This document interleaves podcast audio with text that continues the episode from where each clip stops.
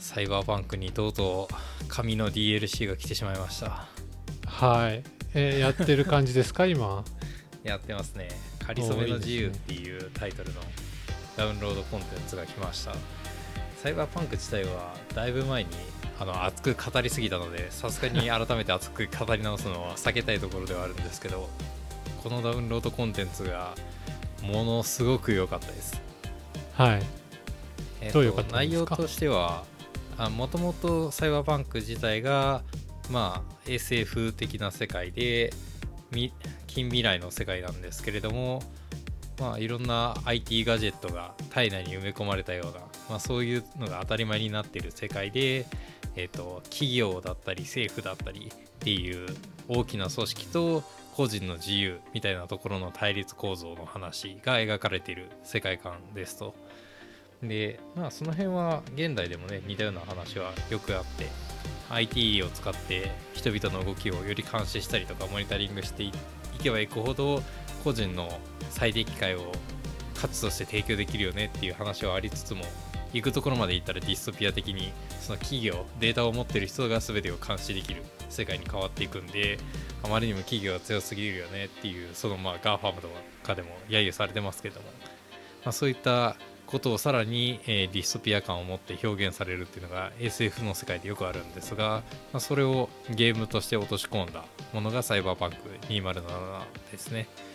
で、まあ、その世界観の完成度が非常に高いっていうので評価されていて、まあ、先日アニメの話もしてそれも非常に高評価だったんですけれども今回ダウンロードコンテンツが9月26日に出ましたとでこのダウンロードコンテンツの内容としては、えっと、その、えー世界観で、えっと、傭兵的な活動として立ち振る舞ってる主人公に対して、えっと、新たに登場したまあ凄腕のネハッカーみたいな人たちあ人と新たに出会ってでその人曰くえっ、と新学習国の大統領がやってくるからその人を助けてほしいみたいなところから物語が始まっている内容です。でこの新合衆国が自体のこもう説明が必要になっちゃうんですけどえっともともとサイバーパンク2077の世界観っていうのは、えーアメリカが舞台になってるんですけどその企業があまりにも強すぎたりとか戦争とかがいろいろあって、えー合衆国としては崩壊した後の世界観なんだけどもそこで新たにまとめ上げよう新合衆国を立ち上げようという動きをしている組織の人たちがいて、まあ、その人たちとの絡みの話ということになってます。でダウンロードコンテンツで今回その政府があの大きく登場してきてすごく印象的なのはですねえっ、と政府と企業それと軍隊っていうこの3つの組織がさらにあの主人公の自由を束縛するしてくる世界の登場人物として追加された形になります。もともとストーリーの中にはいたんですけど直接あんまり関わることがなかったそういった組織体が絡んでくるということで今まで以上に、えっと主人公はいろんなしがらみにとらわれる形になりますと。で、えーいろんなところでそのしがらみに対して組織側につくのかそれでも自由を追い求めるのか自分の道徳を貫くのかといったような選択をプレイヤーがしていきながら物語の結末にたどり着いていくという形でダウンロードコンテンツの中でも、まあ、マルチエンディングのような形になってるんですけれども、まあ、その時の選択肢が非常にまたリアリティがあるというかくっそ刺さる選択肢ばかりでですね。私もいろんな選択肢で10分ほどうんうん悩むみたいなことを することが多くてそういった意味でも非常に楽しめましたって感じですね。はい。はい。いやいいですねという感じですけども。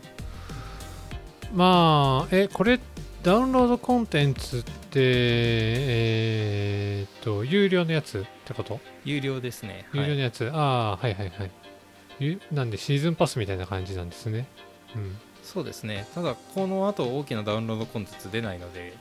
ああなるほど。これが最後です。あの、はいはいはい。ゲームエンジン側の都合でこれ以上の拡張が現実的じゃないってことで サイバーパンク2みたいな開発に着手するっていう話でみたいです。もう限界いっぱいいっぱい使ってるってまあかなり重いソフトなのでね、はい。まあ、それも分かる話ですけども、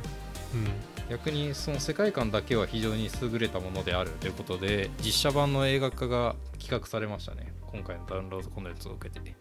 ほう。ほう。それもそれですごいなとは思いますけど。えー、っといろいろ大丈夫ですかという感じもしますけど。ネットフリックスオリジナルとかでやるんですかね。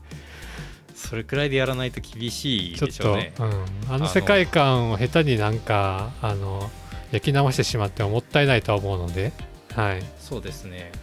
ただえっとねアニメでも言われてたんですけれどもそのサイバーパンクは結構登場人物が群像的に群像劇的に存在してそれぞれのあのキャラクターごとに一つのストーリーを主人公と一緒に回していくみたいな世界観で構築されているのでそのなんだろうな今回のサイバーパンクのゲームの主人公とは全く別の人を新たなこの世界に登場する登場人物の一人として立ち上げて主人公とするということにあまり違和感を持たない世界観になっているので、まあ、実写版でもアニメと同じように完全に新たなストーリーをこの世界観でやるというような形になるんじゃないかという話でしたね。ああなるほど。まああのアニメもそれで非常に完成度高かったですし全然期待はできますね。うん。むしろなんかサイバーパンクの世界観的に醍醐味まであるうんので、うんうん。はい、オリジナルをオリジナルというかゲームのあらすじをそのままなぞるよりもむしろ期待できるかもしれないですね。そうですね。えーもう、ただ、そうだな、この今回のダウンロードコンテンツをプレイした身としては、あまり、あのー盛り込みすぎると、なんか、いろんなところに目つけられそうな作品になりそうだから、まあ、ほどほどにしといた方がいいんじゃないかなっていう気はしあますね。あなるほど。いろいろあったわけですね。はい。今回はめっちゃいろいろありましたね。なんかプレイし終わった後には自分はもうなんかもともと反政府的な感情は一切持ってなかったんですけどそれが芽生えそうなくらいには。なるほど。はい。しがらみがやばかったですね。はいはいはい今回のダウンロードコンテンツは私の中でベストな選択ができなかったです全部。おおなるほど。その私の中の最適解みたいなのがどうあがいてもないっていう選択しか用意されてないけど確かにその選択しか存在しないなっていう選択肢だったって感じです、いやいいんじゃないですか？なんかあの下手に自由度の高い選択肢を取ってしまっても何というんですかね、あのゲームシステム上に載っている限りはその世界観はまあ守ってほしいわけで、うん、そうですね。うん。そうですね。そこが納得がいくレベルの選択肢であれば全然それは、あはい。うん、いいと思いますね。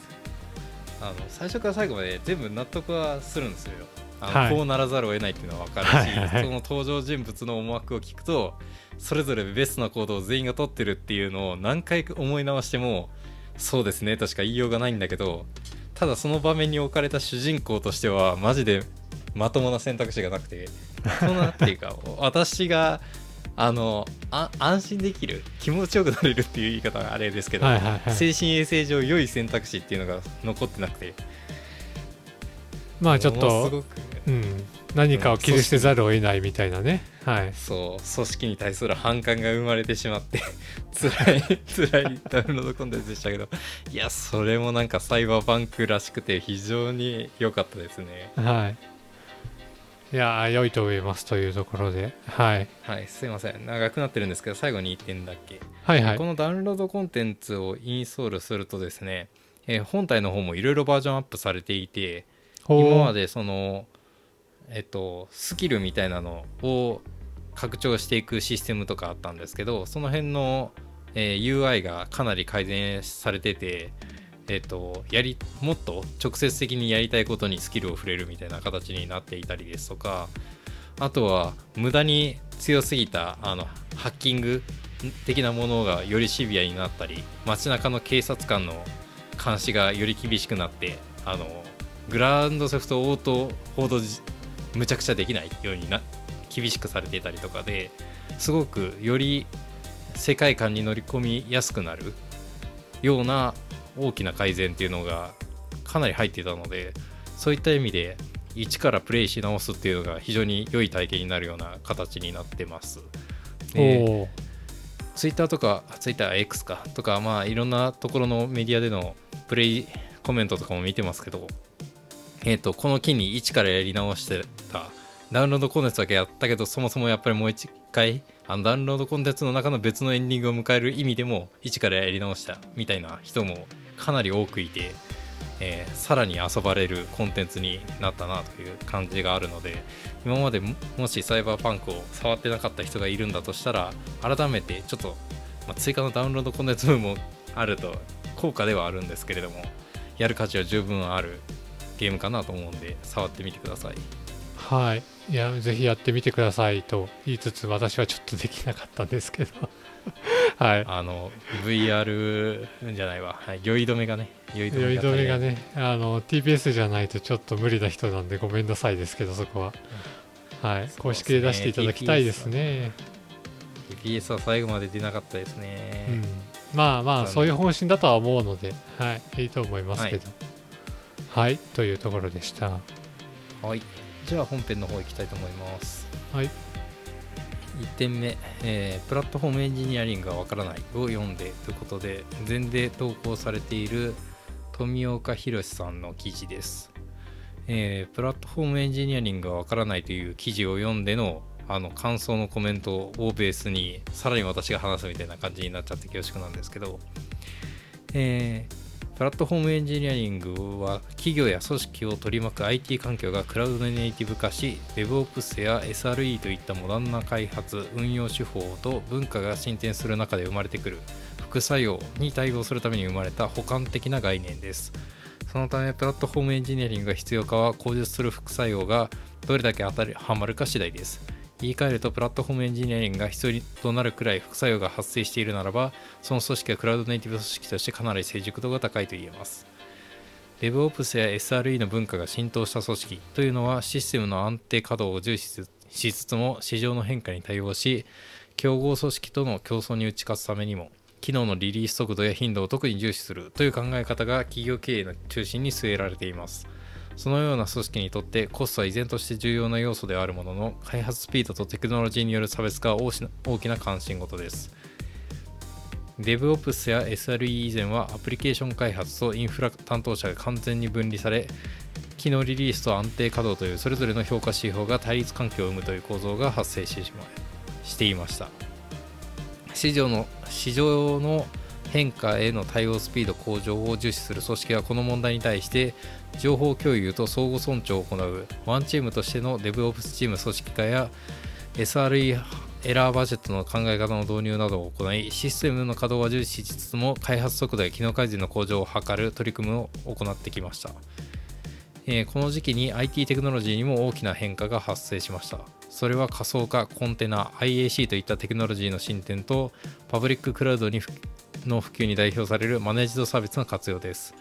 以前は物理ハードウェアの調達とデータセンターへの搬入からスタートするのが一般的だったのが非常に多くの領域において software defined で IT システムを構築管理できるようになってきました。物理的な作業を伴わないためソフトウェアエンジニアでも担当できる領域が増えてきています。DevOps チームや SRE チームのソフトエンジニアが software defined な環境で担当できる領域が徐々に増えチーム内で最適なツールを選定して簡易に活用できるようになったことはプロジェクトの特性に応じた開発環境の最適化という意味では大きなメリットです。一方で以前はアプリケーションコードと CI/CD パイプラインにだけ集中していればよかったものがコンテナオーケストレーション環境のプロビジョニングや、えーオブザーバビリティやセキュリティツールの組み込みなどを担当する領域が拡大してきました。それらの領域において複数のツールの中からチームにとって最適なツールを選択し自分たちで選定を行うことはソフトエンジニアにとっては不可であり一人一人の能力の限界に達しようとしています。この負荷を認知の負荷と言います。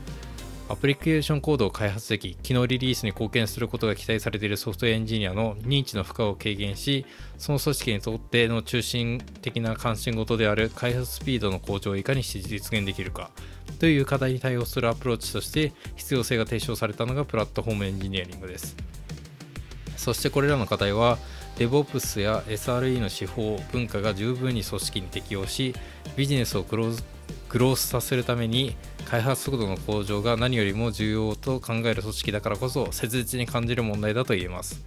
こういった問題意識がない状態ではプラットフォームエンジニアリングがなぜ必要かは十分実感が十分に湧かないと思いますしその状態でプラットフォームエンジニアリングの考え方を適用しようとしても挫折する可能性が高いと思います。ということでえっ、ー、とプラットフォームエンジニアリングの背景とどういうものかを軽く説明しました。この記事では他にもじゃあその後、えー、具体的にどういう組み込みになってくるのかとか今までと何が違うのかといった差別化についてにも触れてるんですけれども一旦読み上げとしてはこれくらいにしておきます。でこの場で取り上げたかった一番のポイントとしてはこのプラットフォームエンジニアリングという考え方がまあ新たな概念として登場してきてで私が普段仕事をする中で非常に重要だなと感じるポイントをうまくあのなんだろうな言葉として定義して、えー、その説明をしたものになっているなというふうに感じたから、まあ、紹介したいというところです。でちょっとあまりにもソフトウェアエンジニアクラウドエンジニア向けの専門用語が多すぎるので軽くまとめるとえっとソフト開発とインフラ開発っていうのがもともと別々の担当の仕事別々の業種ですらあったのが今はソフトウェアエンジニアが全てやるようになりました。となるとソフトウェアエンジニアはソフトウェア開発以外にも、えー、インフラの開発にも知識が必要となって、えー、全体をできる、まあ、いわゆるフルスタックエンジニアであることを強制されてくるというのが今の技術進化における現状となっています。で一方でそのソフトウェアエンジニアがインフラもやることによって起き始めていたのがインフラの設計ミスや設定ミス運用ミス等々によるセキュリティインシデントなどのトラブルですとか、えー、まあ、その知識の偏りや出自の偏り等々によってばらつくことによるそのチームのアンバランスさみたいなものが生まれてきて、え、結果的にうまく進まないということがあります。でそこをさらに教育で補おうチームワンチームにすることで知識を揃えようという試みはこれまでも行われてきましたけれども結果として起きたことは、えー、まあ、一部の能力ある人だけが全体を見れてそうではない人はどちらかによって対応するということで今回の記事でいうところの認知の負荷が、えー、キャパオーバーになる人が大多数ということになってきましたと。でじゃあそこの認知の負荷を超えるためにどういう考え方や、えー、役技術が必要になってくるのかというのが定義されたのがこのプラットフォームエンジニアリングというふうに理解しています。はい。はい。えー、っと、まだあんまり分かってない部分もありますけど、えー、っと、そのプラットフォームエンジニアリングを導入することで、えー、っと、どういうメリットが生まれるって言ってますか、これ？えっと、ソフトウェア開発者が元のソフトウェア開発に戻れる。なるほど。うん。さっきの、えーと、認知の負荷の限界になっているところを切り分けてプラットフォームエンジニアリングの、うん、えーと、担当者でいいのかな？が、えー、担当することで、うん、えー、その他の人が本本来業務というか、えーと、もともとの、えー、と主タスクに集中できるという話。うん、うん、なるほど。えーじゃあそれってもともと物理的にサーバー構築してたインフラエンジニアと分かれるのが何が違うのかっていう話でいくとプラットフォームエンジニアリングを行う技術者のメインツールがソフトウェアであるっていうのが違うことですね。ソフトウェア今はインフラもソフトウェア開発できるようになってるのでかん、えーとその管理に使うツールや技術っていうのが基本的にソフトウェアツール群になりますと。ただ出来上がるものについてでについてはえっ、ー、とインフラのサーバー側の知見が必要になるというところで、まあ、既存のものとは違うところって感じですかね。ああなるほど、うん、そこの橋渡しというか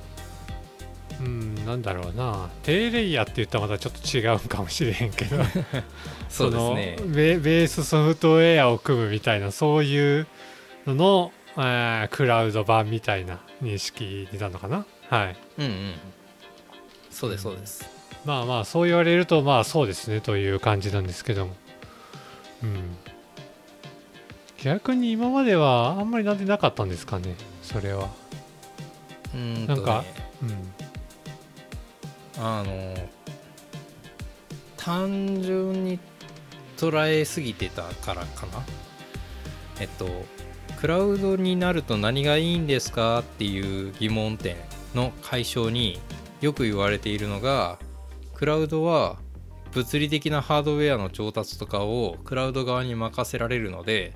えー今まで必要だったハードウェアメンテナンスサーバー管理者みたいな人たちが不要になります。で今までその上でアプリケーション開発してた人たちも少しクラウドの知識を得れば、えー、とそのサーバー管理者たちがいなくてもクラウドのアプリケーション構築とホスティングを始められて、えーシステムを展開できますっていうことを言ってましたと。売り文句としてね。で、はい。そその売り文句に従ってソフトウェアチームだけで組んでやってみたら確かにできましたがいろんな意味で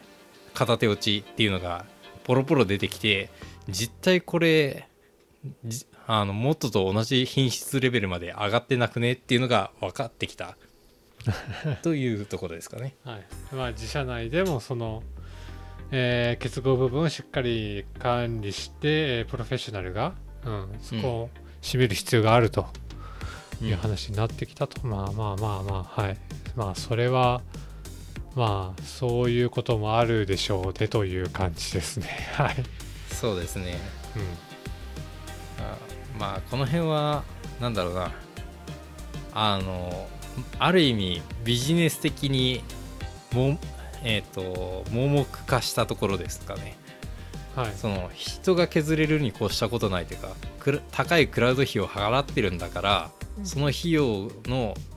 えっ、と元手となってた人件費インフラ開発者の人件費をクラウド費に転換してるわけだからその人たちはいなくて当然だよねっていうそのビジネス的な発想はい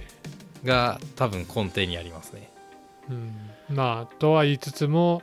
実際やってみたら自社内である程度分かってないと結局ダメだっていうことになってまあ結果として、うん。えークラウドそこまで人件費削減になってなくねみたいな話になっちゃってると、うん。そうですね。うん。まあそういう人たちを除いて開発したプロジェクトではいろんな失敗が起きちゃっているということですかね、はい。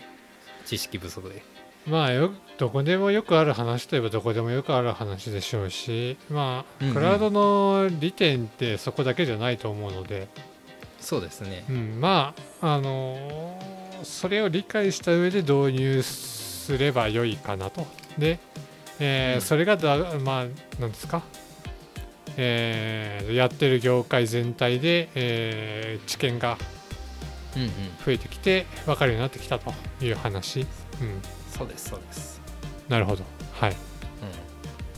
まあおっしゃる通りクラウドの利点他にもあるんですけどあのビジネス面では今言った人件費削減という意味のそろばん弾きをしている企業が多いと私は業界として業界の全体でそういう状態になってると認識してるんであのこれからビジネスマンの人たちはそろばんの弾き方を見直さないといけないのでどういう説明にするか頭が痛いところですかね。うん、まあまあ、うん難しいとは思いますけどそこは頑張っていただくしかないですね。はい。調達速度とかえっと構築速度可用性冗長性とかなんかいろいろ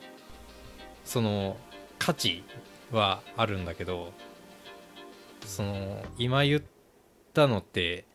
恒常的な費用削減が起きるわけじゃなくて、まあ、基本的には初期投資的な話になるので、うん。簡単にそろばんあそろばんというか数字だけ並べるとね。はい。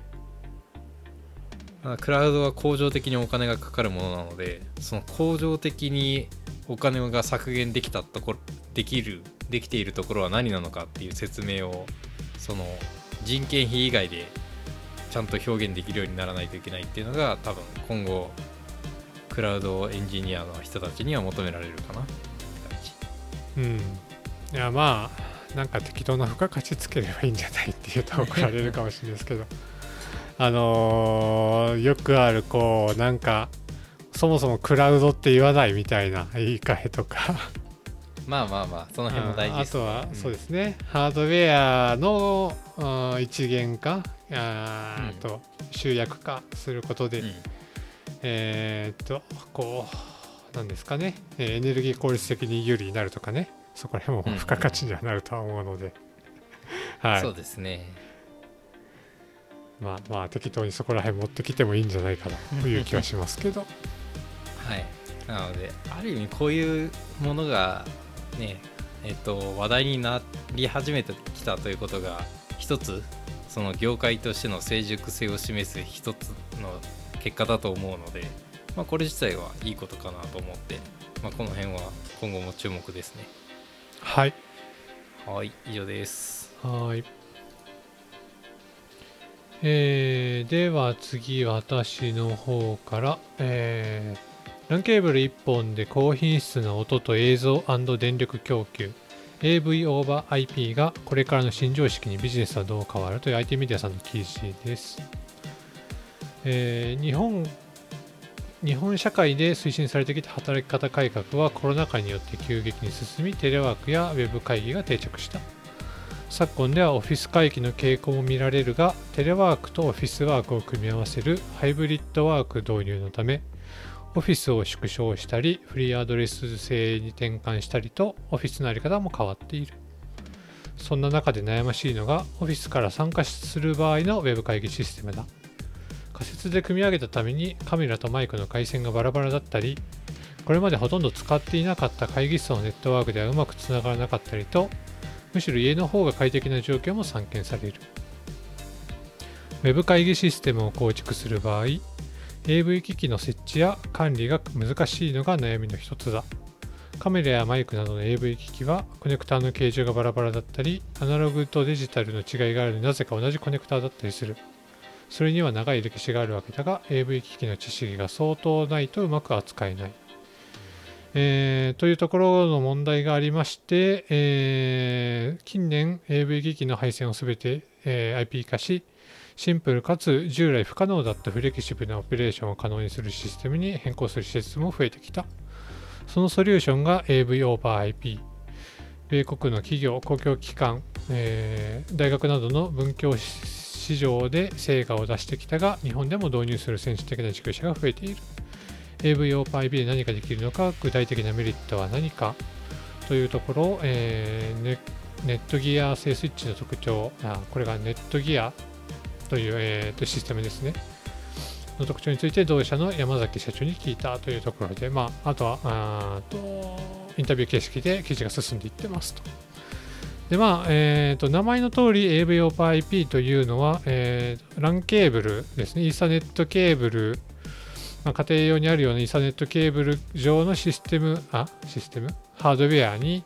えー AV 関連、音声とか映像とかを全部載せるというところですね。ミソなのは、えー一般的な IP プロトコルって言っていいんですかね。ではなくて、独自規格を使うことによって、えーと、低レテンシで、えー高精細な画像、動画を配信することができることと、えー、と言うて IP, IP というか、イーサネットケーブルなんで、えーネットワークスイッチ上で束ねることができて、配線がすごく簡素になることというのが特徴とされていますと。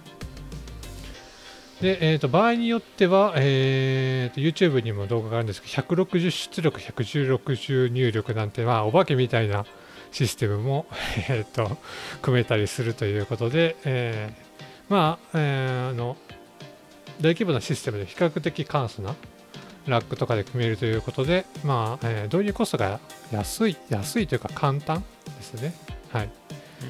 というところがメリットと挙げられていますというところですね。で、えーそうですね、これの紹介としては、まあ確かに、まあ、この配信やってても思うんですけど、えーっと従来のシステムで組むと確かにその、まあ家庭だったらまだマシなんですけど、うん、学校とか部屋数がいっぱいあって、そこに毎回マイク置いて、スピーカー置いて、で、集中管理室とかやるとひどいことにはなるので、えーっと、レーテンシーとか映像品質が担保されるんだったら、こういう感じでもありなんだなというところですね。での紹介です。はい。いやーいいと思いますしむしろ今までなんでこんここまで遅かったのかと言わんばかりの状態ではあるんですけど多分 POE が登場してきて普及しだしたのが一番大きいんですかねあーそこもあるっぽいですね。はい。この記事中にもありますけど、天井埋め込み型マイクが POE、えっ、と、パワーオーバーイーサネットって言って、そのイーサネットケーブル、LAN ケーブルですね。に、から電力供給することで、その配線1本が済むというやつですね。うん。ここら辺が確かに便利ですね。はい。あの、100ボルト回そうと思うと電気工事が必要だと思うので。うんうんうんそこら辺の絡みもあって、はい、普及の一歩だと思います。あの家庭内でもスピーカーを無線化して自由に設置したいだとか、まあ、そういう需要よくあります。けどいまだにまあ Bluetooth だったりとかそういう通信規格で頑張ろうとしててで結果的に定例電子にしきれずになかなか苦戦するっていうケースが多くてなんだかんだ有線最強みたいに戻ったりもしますしそのまあ、専用の無線化機器みたいなのもありますけど、まあ、変換器が外部的に必要になったりっていうことでコスト高になってなかなか導入しづらいっていうのがあったり、まいろんな意味でそのオーディオ関係は独自規格でやりすぎなところがあると思ってたので IP ベースになってくれることは非常に有意義だなと思いますね。それこそ何チャンネルサラウンドみたいな話はあの今だと5ちゃんとかでも普通におお結構つなぐなみたいな雰囲気で表現されることありますけど、まあ、それでもこの IP ベースだったらさっきおっしゃった通り160チャンネルみたいなことも余裕でできちゃうので、まあ、制御はともかくとしてなので、まあ、かなりオーディオの常識を覆すレベルの技術なのかなというのは思うところですね。はい。まあ今までなんで普及してこなかったっていうのはやっぱ機器の互換性の問題と信頼性の問題なんじゃないかなと個人的には思ってますけどね。あまり詳しくはないですけどやっぱりその生データを生データのまま扱いたいって専門家はやっぱ思うじゃないですか。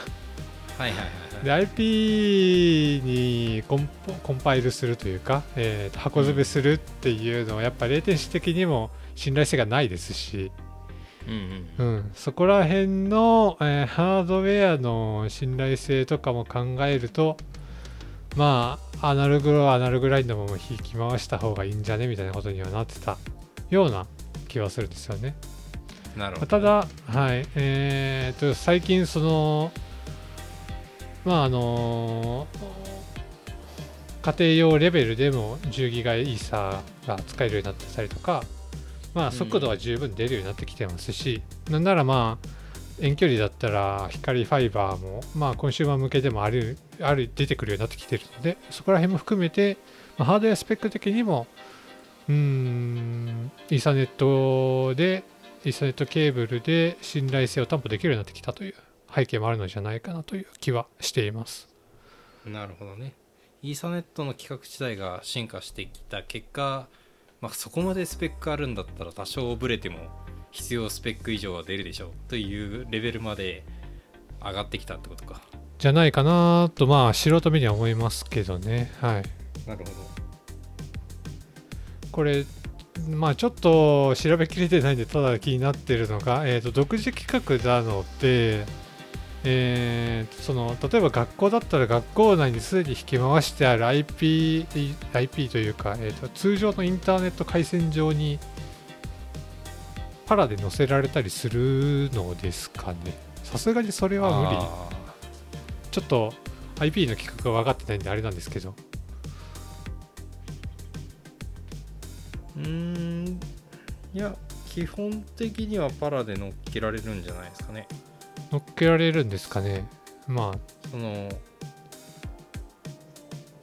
ああああのちょっと気気になってるのが無理かも、ううん。ん、そうあのレイテンシーを保証しないとちょっと映像なので厳しいと思っていてそうなった時に、えー、と通常のその、えー、と規格、うん。うん、のパケットがダバダバ流れると詰まっちゃうなとかある気はしていてまあまあまあ、うん。と思ってた次第なんですけども、あのハブ機器とかルーター機器は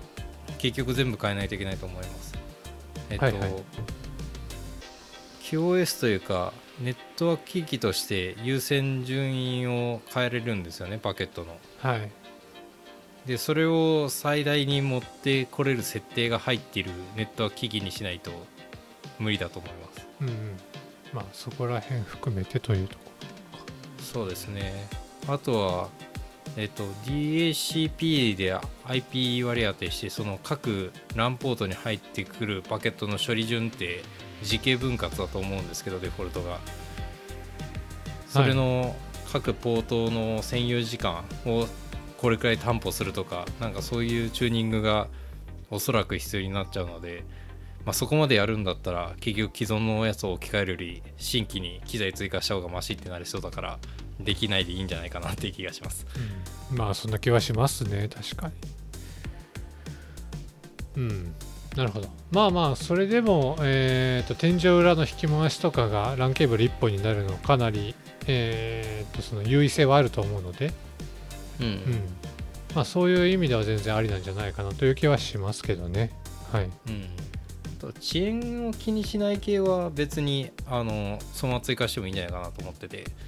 えっと、例えば小学校中学校である放送室からの案内で各教室から流れるスピーカーまでの線とかあの校長先生がなんか各教室にあるビデオモニターで朝朝礼の挨拶するみたいなのあると思うんですけどああいうのとかもね別に多少の遅延があっても気にならないと思うんでそういうものは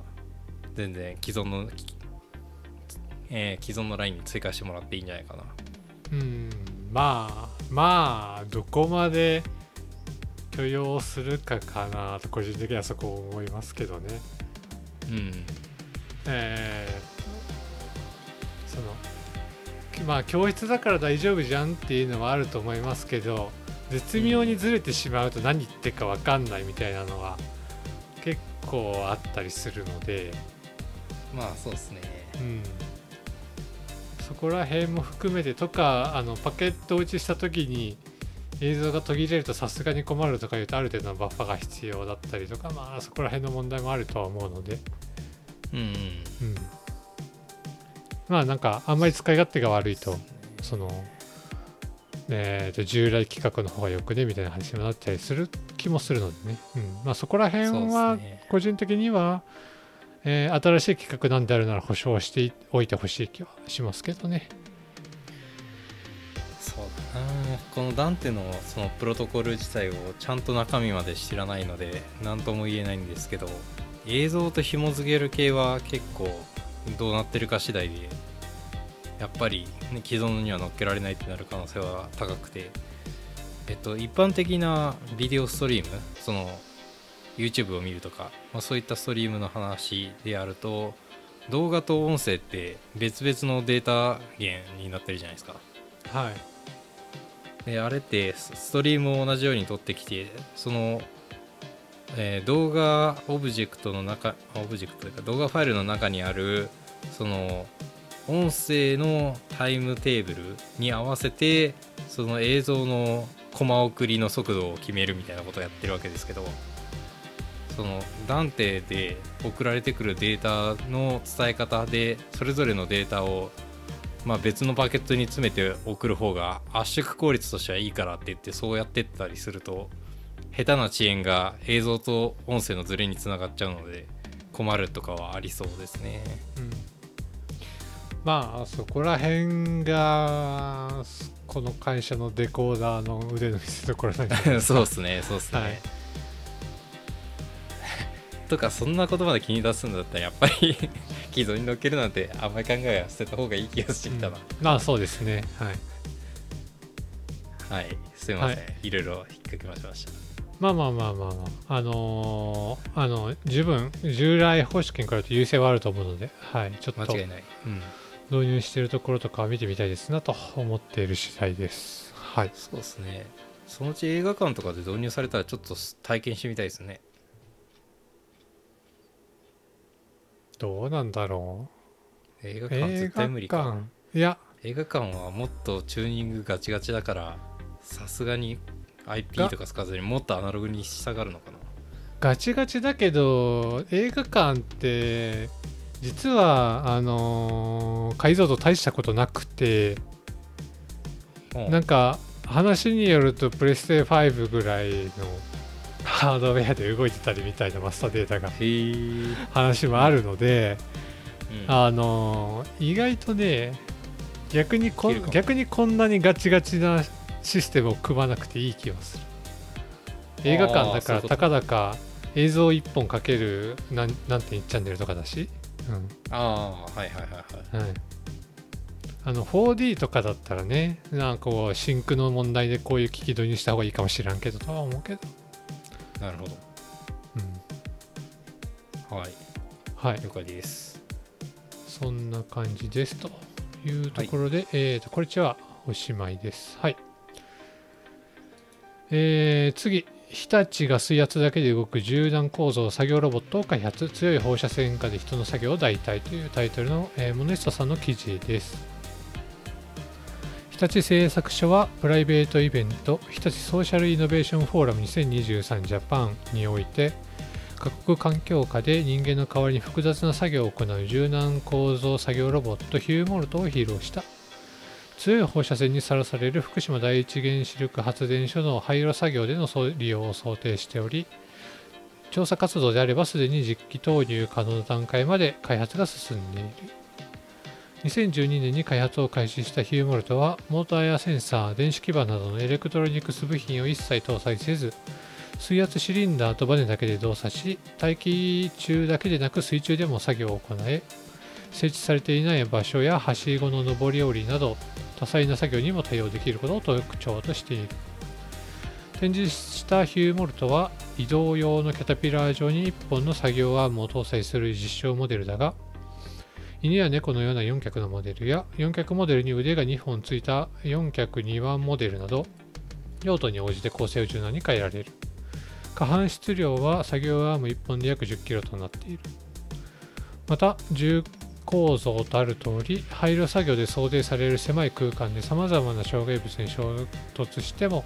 問題を起こさないように水圧シリンダーとバネによる弾性構造によって自身や周囲を破損させないことも特徴である。この重構造によって作業対象への習い動作が可能になり正確な位置決めを行わなくても作業を進められる。例えばチェーンブロック作業コネクター接続ボトルナットの操作汎用ツールの使用バルブ操作といった人間が行う作業を代替できる。これらの機能から廃炉作業で最も困難とされる燃料デブリ取り出しに向けたさまざまな作業で開発薬が期待される。ヒューモルトの操作は水圧シリンダーに水を排水槽をするパイプと水圧ポンプを介して行う。水圧シリンダーの各軸にどのような水圧を加えればアームや足キャタピラーがどのように動くかを把握しておりボタン式の操作ユニットやタッチパネルなどを用いて遠隔操作する。ヒューモルト自体はカメラやセンサーを搭載していないがヒューモルトの移動範囲内で放射線レベルの低い。撮影可能な場所にカメラを設置しそのカメラ画像と連携することで地図生成や経路生成。自己位置推定を行いながら移動範囲を広げていく。ヒューモルトが動作してカメラを新たに設置する場所を見つけて陣地を広げるイメージだと。カメラ画像の開カメラ画像の活用は移動だけにとどまらず AI による作業対象の認知技術もえー活用して複雑な作業の自動化も実現していく考えだ。え1種類のヒューモルトでは廃炉作業の全ての環境には対応できない可能性が高い。そこでアームの挙動や過半質量などを確認するシミュレーターを用意しており、これによって新たなヒューモルトの設計と試作のリードタイムを短縮することが可能だというということで、まあ、水圧ロボットですと。うんまあ、なかなか通常は見ないんですけど、確かに放射線量の高いような、えーっと場所では、あーまあ、活躍の目はあるのかなと思ってますね。はい。で、そこで、まあ、特徴的なのがやっぱり、えー一切電子回路のエレクトロニクス製品を使用していないということですね。えー水圧シリンダーも、えーとなんかこう尻尾っていうか、えーマシンの後ろに、まあ、配管みたいなのが多分通ってるんですけど、うん、そこの先で、えーコンプレッサーを動作させて、まあ、それで先を動作させると。アームの先を動作させるという動きができるということで、うん、まあ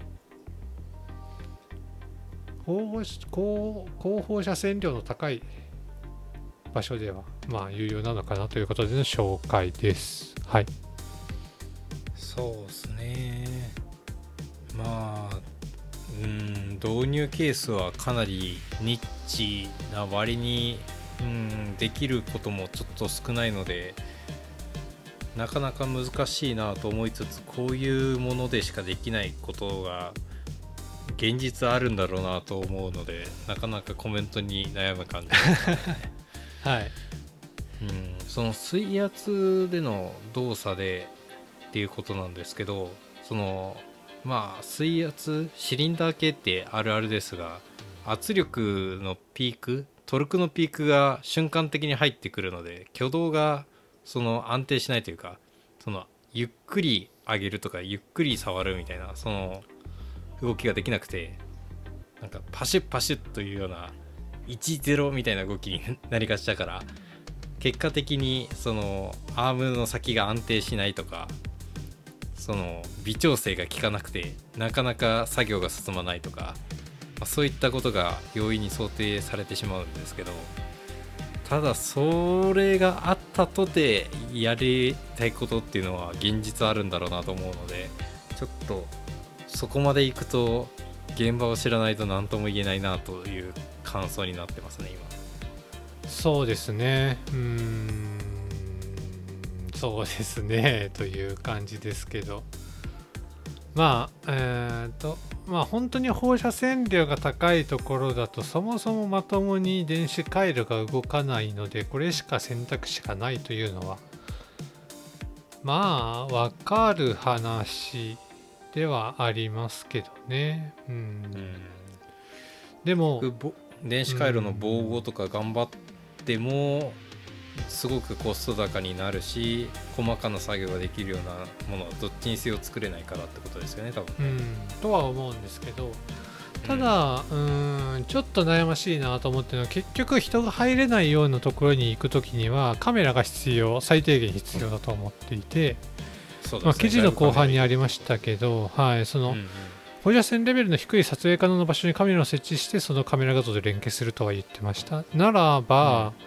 えーっとそれと同じでその放射線量の低い場所に電子機器を置いてうん。そこから操作する形でもよくないって思ったんですけどね。うん。まあその多分モーター制御にも回路がいるからじゃないですかねうーんまあまあまあさ最終的に到達する電気信号がそのモーターに入ると思うんですけど、はい。電気でやる場合って。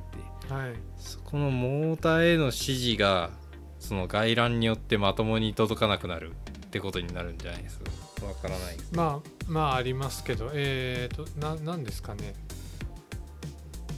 うーん。まあまあでもそれそれが結局これになるのかなうん。うん。ような気はします。ような気はしますね。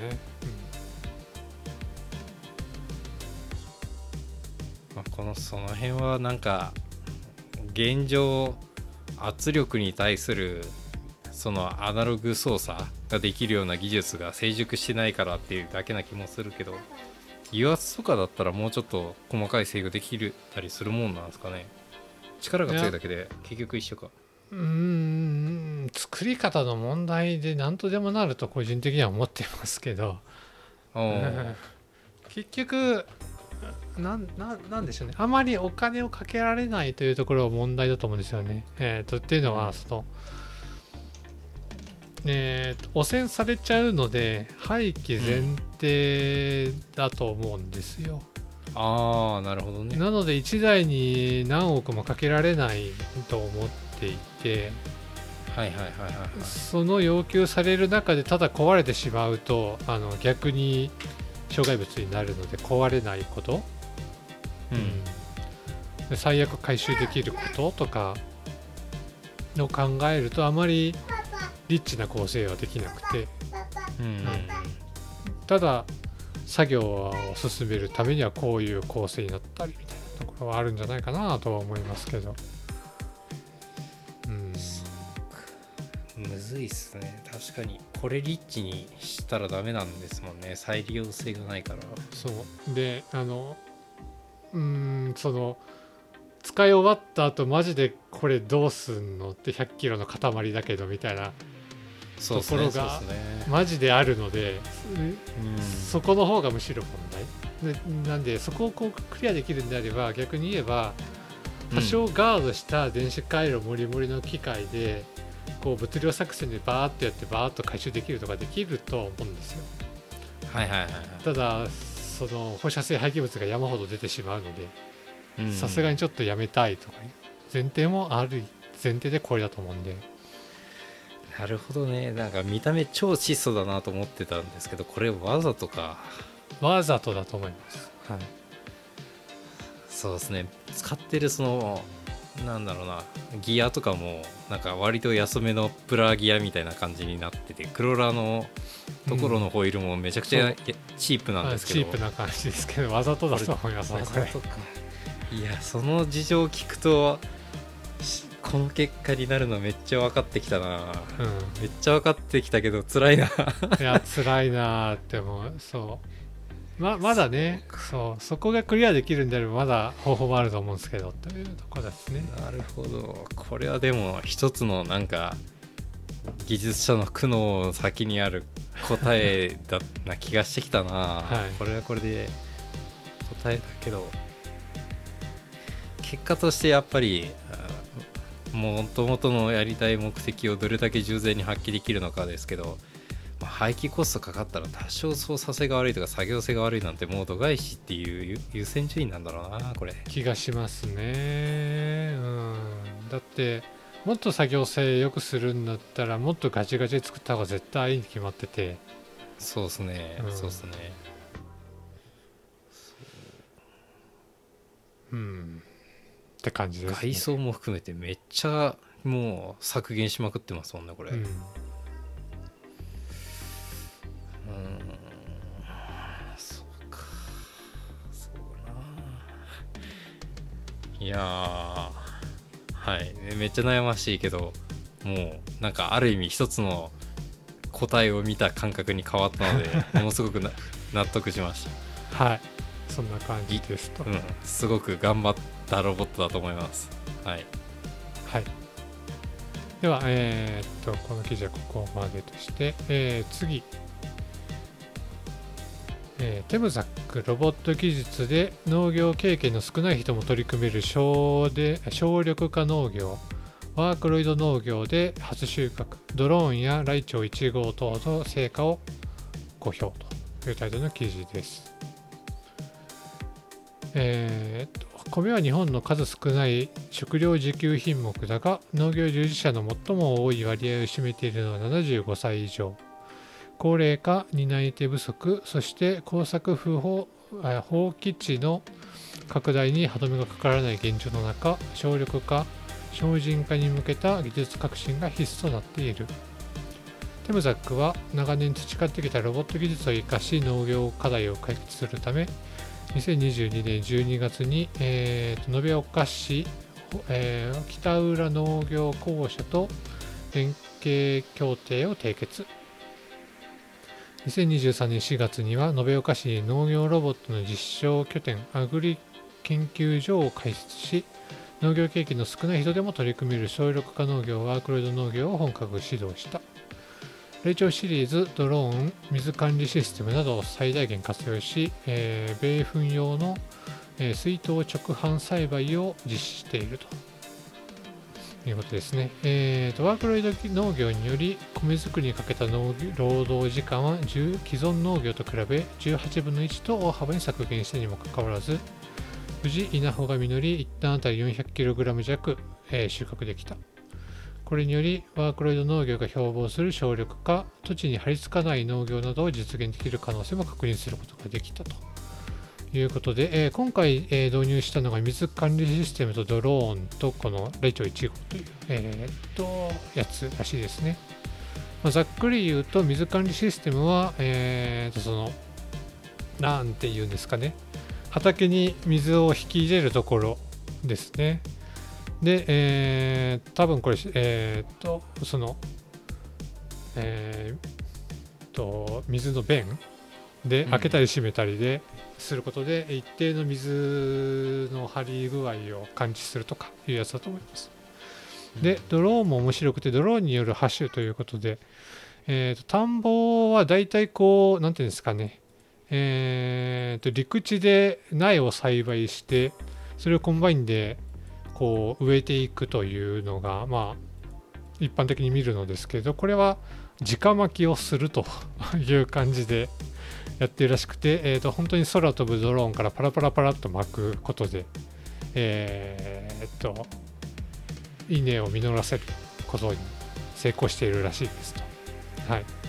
で、あと、ライチョ1号は、えーっと、まあ、これは、なんていうか、最近よく見る、よく見る、よく見る、えーっと、カルガモ農業の機械カバンという感じで、えーっとロボットが、その、えーっと、水が張ってある田んぼの上をジャバジャバジャバと攪拌しながら動くことで雑草を抑制すると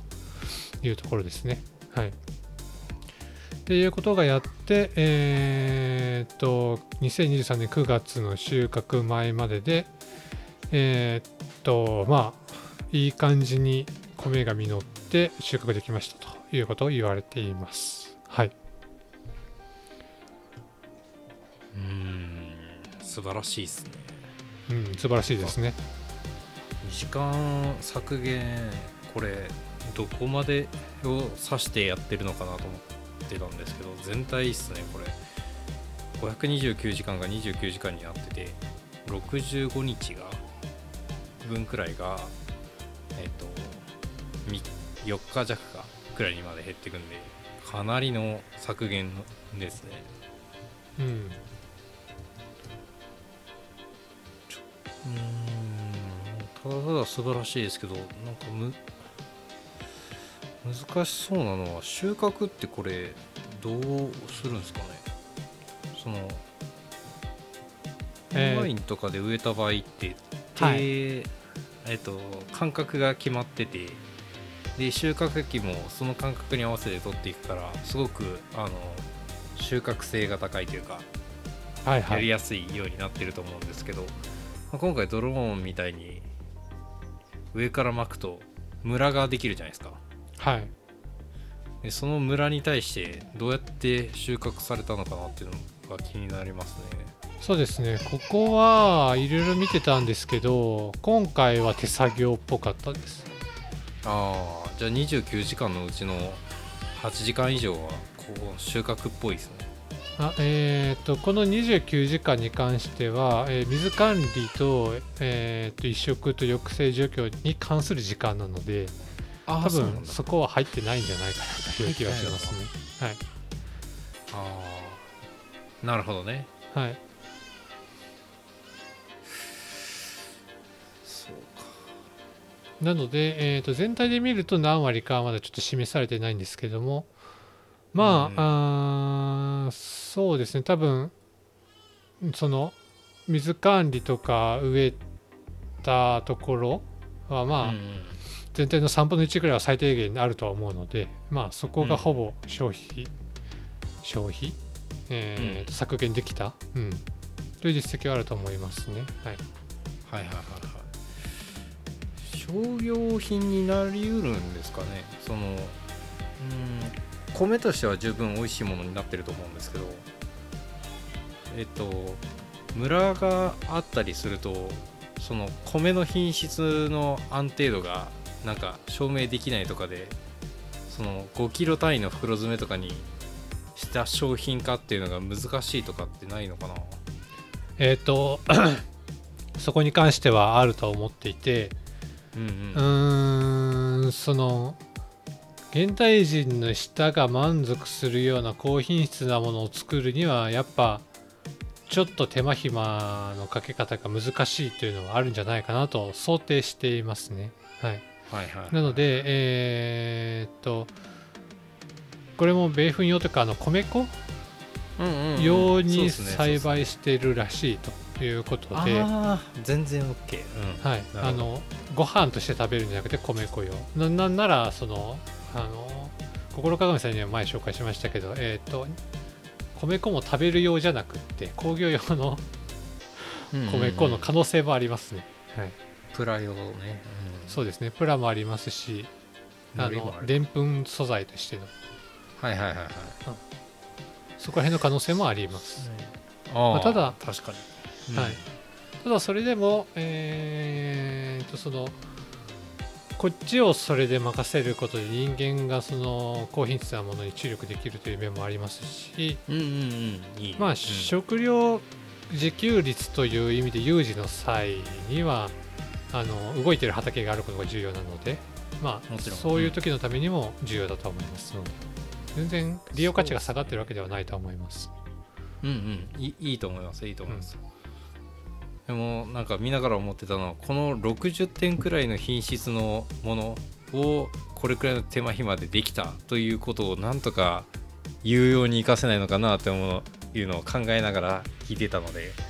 今の話はとてもいいなと思いましたうん、そうですね。なのでそういう意味の手前のやつ見ても、やっぱ結構雑草生えてるんですよね。あのライチョウが頑張ってくれてて、この程度に収まってるんだとは思うんですけどやっぱりそれでも稲の周辺にはかなりの雑草生えてますから。そうですね。うん、なので、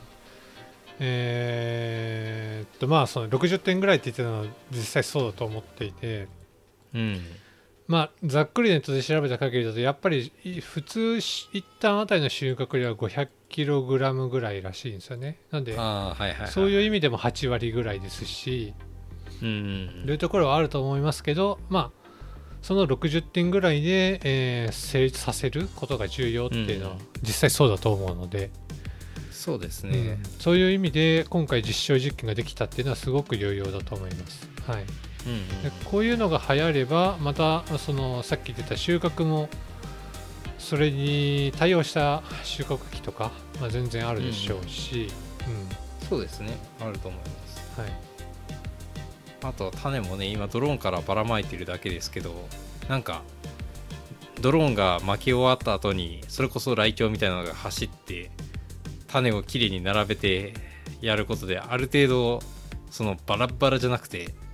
それなりに揃えるみたいな完全にきれいに一列じゃないけどそれなりに揃えるみたいなことができるようになるとまた強そうですしねまあそうですね。まあまあそれやるんだったら最初からドローンで植えるかなって感じはせんでもないですけど。えーっと、そうですねはい。これただそのドローンでパラパラ植えるのも結構すごくて、うんちょっとホームページ見に行ったら、えーっと種もみ種もみ？種をうん鉄でコーティングしてるらしいです。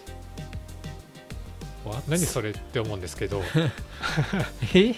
何それ？そうなんかあのえ？えー、とちょっとページ閉じちゃったんですけどあ、えー、本当だ。となんか20ぐらいでコーティングしていて、リ種ゾケア自体を。コーティングもみ。そうそうそう。重くすることによってドローンでパラパラパラっと植えてもちゃんとそのえっ、と土に割るようになってる、うん。へという普通の技術が。ばらまいたら風に飛びまくってすごいことになるやろうなとは思ってた。うん、あるらしいです。はい。風もそうだしあの睡その眠に関まま地上にあると鳥についばまれたりすると思うので。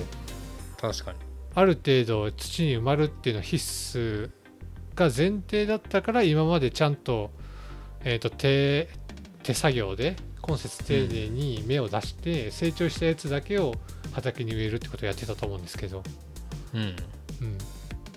まあ、こういうことができるというかそういう技術があるらしくて。すごいな。へでコーティングは土で分解されて溶けるから大丈夫ってことだよね多分。うんそういうことですねこれ。すげえな。天才か？いやーしかもそのコーティングコストをすかなり削減できてるんだと思うから相当すごいなこれ。うん、そうですね。コーティング速攻コストもそうですしさっき言ってたその、えー、と今節丁寧に芽を出して苗を育てるのにかなり高コストなのと、えねっとなんかあのこう種状態でばらまくから、えーとうん。同じ時期に植える必要がなくてちょっとロードが分散できるみたいなことも書いてあって、ああなるほどね。うん、確かに。なんかそこら辺も含めてかなりトータルでコスト削減ができる。へえ確かにここまでできてるんだったらドローンの植え方を工夫しする方が早そう。うん。すごいなこれというところなので意外と意外と知らなかっただけで技術革新が来てるので結構面白い業界ですね。これはなんかブレイクスルー感じるな。すごいな。うん。うーんいいな。その私の知ってるん農業の自動化ってその世界における大規模農場にで無理やりご了承するというか広い土地を使ってご了承する関係の自動化を多く見てたのでその日本の文化に合わせた自動化ってなかなか難しいだろうなと思ってたんですけどこれはどういう場所でも活かせるので強いっすね。棚そうで田ですも行けねるし、うん狭いなんかくねくねしたところでも行けるし。うん。いけるので、まあ、ドローンなんで応用性が効きますし、うん、うんうんうん。あとでっかいコンバインとかを持ってくる必要もないですからね。ドローン10キロぐらいのドローンをブーンって飛ばせばいいだけなんで。そうっすね。へえ。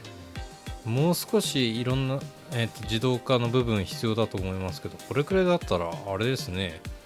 家庭水田も割と目じゃないくらいのコスト削減だなうんそうですね。すごいな。なんかものすごく夢がありますね。これ そう。75歳以上のそのろ農家の人たちがん手離れしていって空き水田みたいなのが増えていったらこのサービスをやってるワークロイド農業をやってる人たちを経由してなのか分かんないけどなんか所有だけ持ってその自動化を外注するっていう世界も出てきそうなレベルだな。ああまあできると思いますね。うん。まあ結構その出来高とか災害に対してで無力なのでそこら辺のパフォーマンスの問題は出てくるとは思いますけど。まあまあまあ、でもまあまあまあ。そんな費用対効果にの話だし。はい。なのでそういうところも成立するとは思うので。うん良いんじゃないでしょうか。そうだよね。そうだね。もっと他のところでも同じくらいの削減効果が満たせれば6ヶ月かけて10日くらい働けば大量に米が手に入るんだったらやるみたいな人は普通にいそうですよね。うんまあそうですね。一時期だけで動けられればちょっと時間の調整して副業的に実施するとかもできるでしょうから。ねうんいやー素晴らしい想像以上でしたありがとうございますはい。というところですと。えーと、で、長くなってきましたが、最後。えー、Amazon 同社初の通信衛星打ち上げ全人口の95%カバーを目指すプロジェクトカイパーという、えー、これマイナビニュースさんの記事です米アマゾンは10月3日同社が推進する通信ネットワーク衛星ネットワーク通信プロジェクトカイパーの構築に向け試験機の打ち上げを実施すると明らかにした。日本時間10月7日午前3時からの打ち上げが予定されており80%の確率で実施可能な機構に収まると見られていると。いうことでこれ6日の記事なんで打ち上がっていませんけど、えーと、打ち上げが成功してますこれも。はい、うんうん。で、えーと、3200機以上の衛星を低軌道に打ち上げ地球における人口の95%以上をカバーすることを目的に推進しているプロジェクト。Amazon にとって人工衛星を打ち上げるのは今回が初めてで衛星の入力には、え、ユナイテッド・ランチ・アライアンスのアトラス5、えー、ロケットを使用、えー、高度 500km に衛星を放出し衛星が正常に動作するかを確認。地上ではカイパーシステムと AWS を組み合わせたデータフローを調整した上でネットワークとソフトウェアを、えー、テストするミッション終了時には衛星が大気圏で燃え尽きる前に軌道を離脱する予定だえー、プロジェクトパイパーは2023年末までに初期の商用顧客向けベータテストを開始予定。24年前半の打ち上げに向けて衛星の増産が順調に進んでいるという。なお、ロケットの打ち上げは YouTube から視聴できるということで、えーと、まあ、Amazon もこれに参入するよという話ですね。えっ、ー、と、スターリンク、えー、スペース X のスターリンクがもう商用で回ってて、なんならなんかがあのー、どこだったかな？IKEA だかどっかになんか平積みされてたみたいな話を どっかで見ましたけど、そういう段階であのー、なんかえっ、ー、と1位にで買える使えるシステムになってきている中で Amazon も黙ってられるぞということで、えー、打ち上げるらしいですで、えー、後発組なので、えーと市場の取り合いにはなるかとは思いますけどうん、なんですかね、待機が決まってる以上、どうしても衛星の数の時にね、こういうシステムがあるに越したことはないので、Amazon も頑張ってほしいなと思っているところではあります。まあ、えーと、今回打ち上げたのは2機の試験衛星で、まあえー、さっき後半にもありましたけど、まあ、手元で使えるようになるまでまだまだかかるとは思いますけども、うん、今回のシステムチェックがうまくいけば良いかなと思うところですというところで紹介です。はい。はい。いやいいと思いますね。まあ、競合が増えるということ自体はとてもいいと思います。アマゾンがデファクトになられるとまた GAFAM の問題が出てきちゃうんで ちょっとそこだけ気になりますけど。まあそうですね。えっと AWS が提供するこの衛星通信にうまく入れた時の一番のメリットというのが AWS はグローバルに自社独自の専用ネット回線を光回線を引いていてある意味 AWS だけでそのいろんな国をまたいだインターネットも持ってるみたいな状態なんですよね。はい、で衛星を通じて必要な基地局に降り立った先っていうのは AWS の持ってるそのグローバルな回線を通るのでえっと衛星間通信を超えた先のネットワーク速度がまあかなり速いというものがありますと。で逆にもしかしたらですけれども今後その衛星通信を介してインターネットにアクセスするというプロバイダー的な会社が今後やってくるとしてその衛星通信のネインフラを持ってなくても AWS 上にその衛星通信を経由してアクセスできるようにするというようなサービスをクラウドとして組んでしまえばある意味プロバイダーの会社としては成立しちゃうので今までネットワーク事業をやってこなかったところが参入できたりっていうこともあるんですよね。ああなるほど。うん。なので AWS 側のこのプロジェクトカイパーが成功した先にある社会というのは凄まじい変化を及ぼすんですけれどもそれはまた世界が AWS に大きく依存する方向になるのでちょっとどうどうだろうなっていうのが若干思うところですね。はい。うーんまあそうですね。いいんじゃないかなと思いますけど。あクラスターの方進んでない項目があごめんごめん。はい、はいはい。えっ、とまあそれでも逆に言うと Amazon としてはすでにあるインフラなのでうんうん。ぜひとも活用したいなという話だと思っていて、まあ、そうですね。そういう意味でも、なんで AWS とくっつけるんだろうと思ってましたけどある意味成功法だなというイメージですね。はい。そうなんです、うん。あの AWS の側に立って喋ると AWS はローカル 5G を展開する技術を持ってるのでその今までえっ、と各国のプロバイダーとかキャリア NTT ドコモとか、まあ、そういったところでしか世界展開できなかったネットワーク網を AWS が一手に引き受けてユーザーは AWS の上で動くアプリケーションで競争すればいいっていう超殿様商売の世界を描けるので何としてもやりたいでしょうね。あいや強いねそれは。そうそうなんです。既存のところだとアンテナあいちらこっちら立てに行かないかんところを僻地とかをローカル 5G で組んでそこからこのカイパーにデータを載せて、全世界のどこからでも見れるとか言われるとあそうそうそう。ちょっと太刀打ちできないですね。そう でそれを AWS のサービスとして提供するということはそのなんだろうローカル 5G と衛星通信経由のネットワークを各社が個別構築できるその、はい、兵器網としてそのネットワーク経路を使えるみたいな形になるので、うん、ものすごくインパクトがある。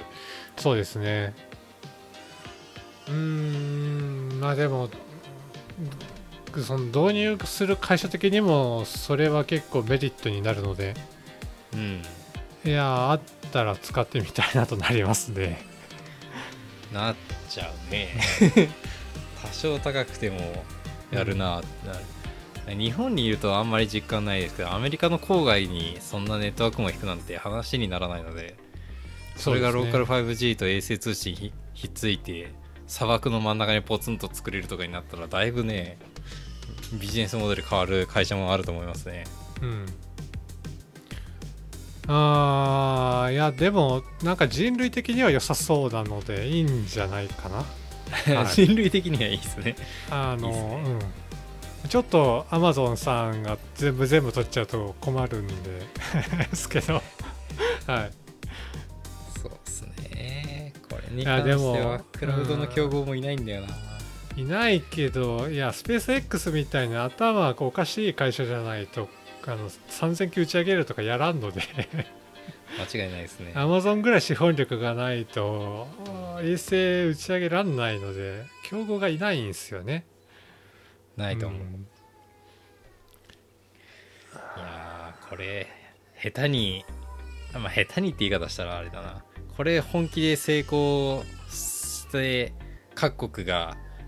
賛同した場合って下手しい国より権力上になるんで まあそうですね。うん、いや、うん。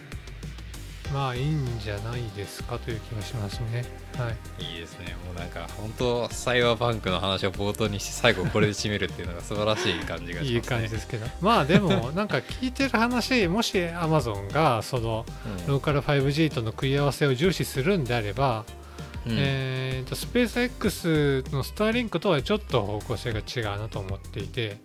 はいはいははい、あの個人的見解として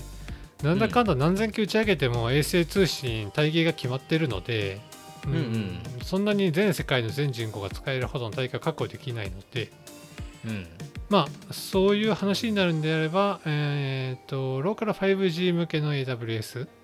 うんうん、その僻地ユーザー向けのスターリンクみたいな使い分けになるのかなというところ。まあそうかもしれないですね。かもしれないですね。うん、うんうん、いいと思いますね。その辺はそうですね。上げる衛星の特性差とかも多分今後出てくるでしょうし。まあそうですね。うん、うん。いやいいですね、まあ、こんなのがねちゃんと活発化して宇宙空間上というかまあにネットワーク網が敷けるってなったらまた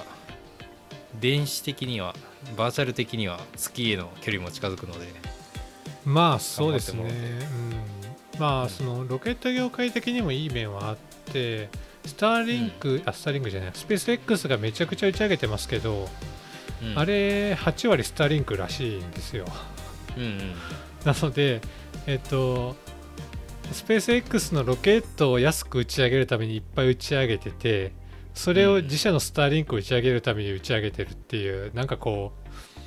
うなんていうの、えっと自分で自分を賄ってるみたいな状況になってるらしくて。はいはいはい。うん。で Amazon がただこれをやるってことになれば他のロケットの需要っていうのがかなり増えると思うので、うんうん。うん、そういう意味でも、えーロケットが、まあ、量産する需要があってうんうん。で、えーとロケットが安く打ち上げられるようになって、うんうん、で結果的に、まあ、安くなったんだったらうちも衛星打ち上げるかとかうちも月でちょっと物持っていくかみたいな話になって、まあ、宇宙開発が、うんあの活発化するという循環になる可能性はあるので、うん、そうですねそういう意味でもこういう計画を出してくれてるっていうのはまあありがたいかなとは思いますけど、うん、確かに。定期的にというか数重ねて打ち上げまくるっていう未来がやってくること自体は非常に喜ばしくて。今まで上げられなかった測定器系衛星とかも上げられるかもしれないですね。ネットワークアナライザー的な衛星、まあそうですね。